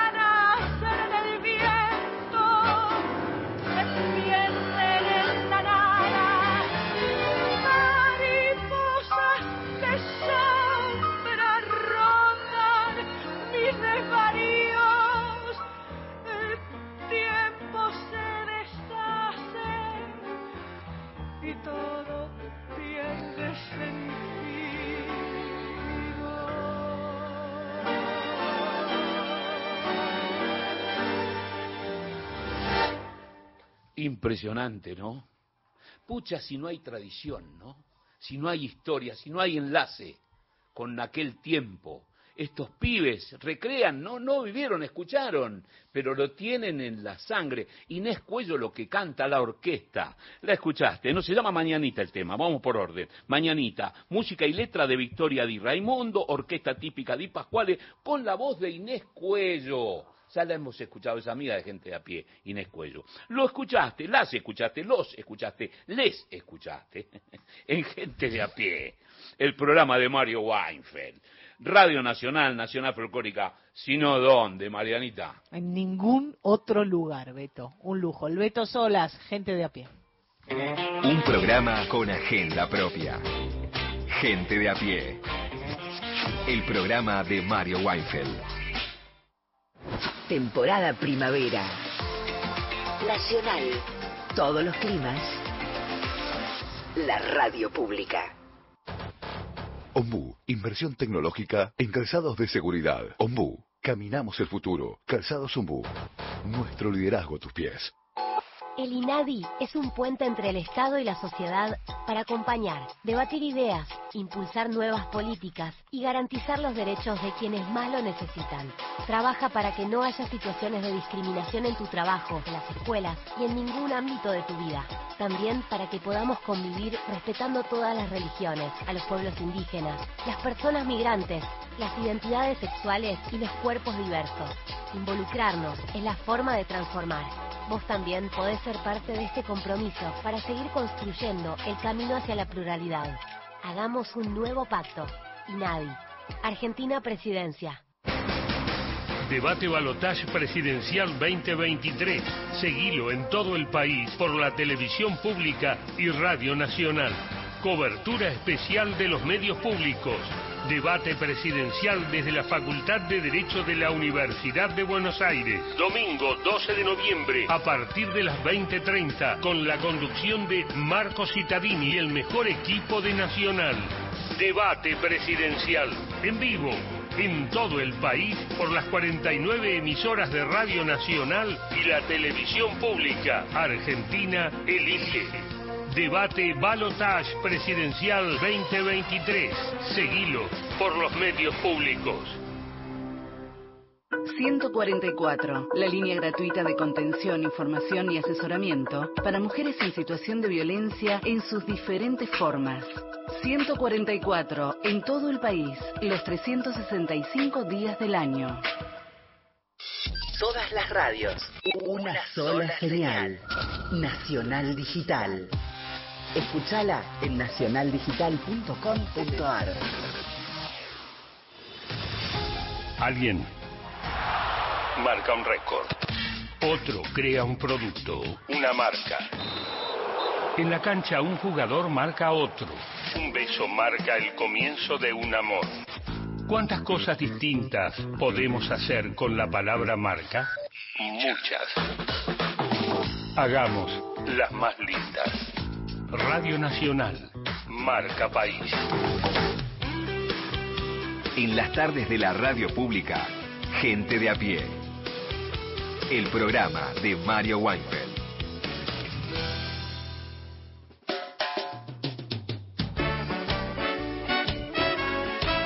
Algunos mensajes en nuestro WhatsApp, mientras acá el coro se va preparando. Sí, estamos es así. repartiendo las partituras un bolonqui, ¿eh? Si, si ustedes escuchan ruido y sonidos y movimientos, es porque el coro se está preparando. Cariñosos saludos a todos ustedes, queridos compañeros, nos dice Ana.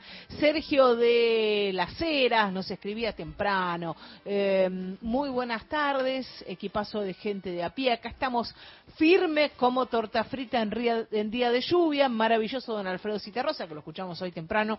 Eh, y mm, dice, bueno, nada, cosas. Eh, excelente tarde y buen fin de semana. Y lo aplaude Albeto y así van participando los oyentes a medida que pasa el programa. Mónica de Olivos, muy grosa Lorena, dice, me encantan sus columnas, coincido con las apreciaciones y elogios de la otra oyente, que también la elogió. Como programa de archivos, también está muy bueno Archivo General de la Emoción, que conduce Felipe Piña, los sábados en la TV pública. Cada programa toma un año de nuestra historia, incluyendo acontecimientos políticos, publicidades, música, deportes, bla, bla, bla. Abrazos a todo el equipo de gente de a pie, nos dice Mónica desde Olivos, y el último mensajito es el de Walter. Dice que está escuchando y manda abrazos. Y ahora sí, Beto. Estamos repartiendo las, las Sí. partituras, todo Bien. el coro, ¿eh? Fíjate en el compás 44. ¿Hay algo que Lore. corregir? Eh, no, no, está todo bien. Lo que sí se necesita, esto es una chacarera, Ah. es una chacarera universal hoy, ¿eh? Eh, Es la flor azul, ¿sí? De Mario Arnedo Gallo, de Villar, ¿no? Y de Tonito Rodríguez Villar. Rodríguez Villar. Eh, y hoy, como es lluvioso, cuando estábamos con Hernán, Violeta, que se pone muy así, muy melancólica, Eh. ¿no? Entonces dice, esto tiene que tener un carácter, le dijo Hernán, lo miró Hernán, y le dijo Hernancito, tiene que ser un andantino solo con la sua malingonía. Le puse una C a la, le puse una G, no sé por qué, pero es melancolía, con la sola melancolía, es con la sua malingonía. ¿Eh? Ahí está. Pero con cha- la chacarera es melancólica, pero es con potencia. Vamos ahí. Nicolini va al frente, ahí vamos.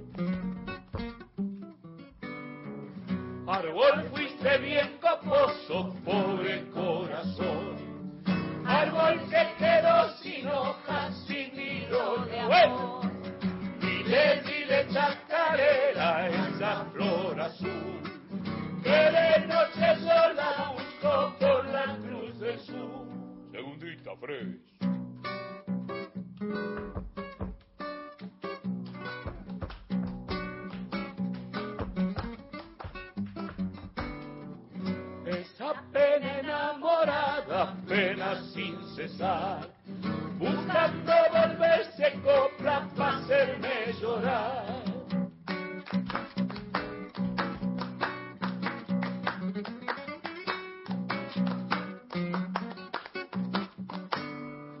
Amala ya con la suerte que a mí me ha tocado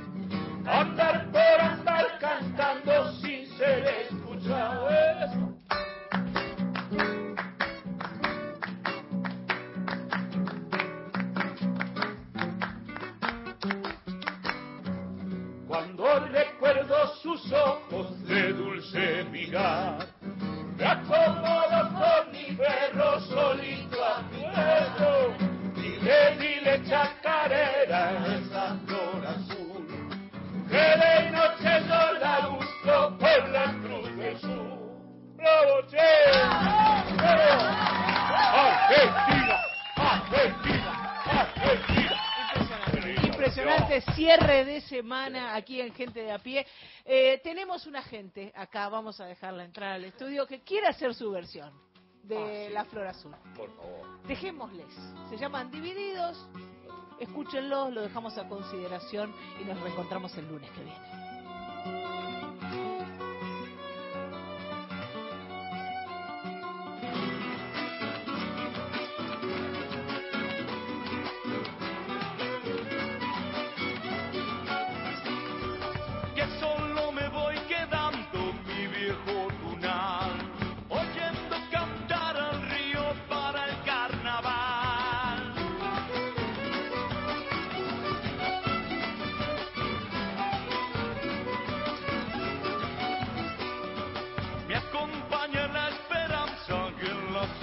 time.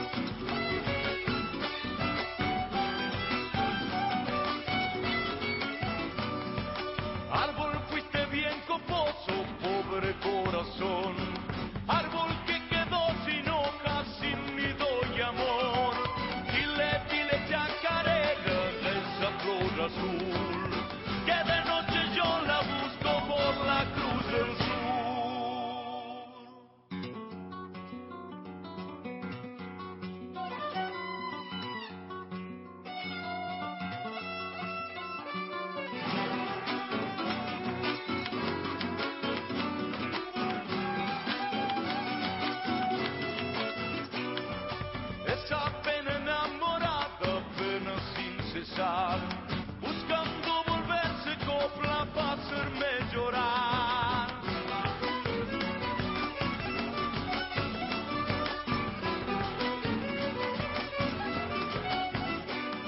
Amalaya con la suerte que a mí me ha tocado.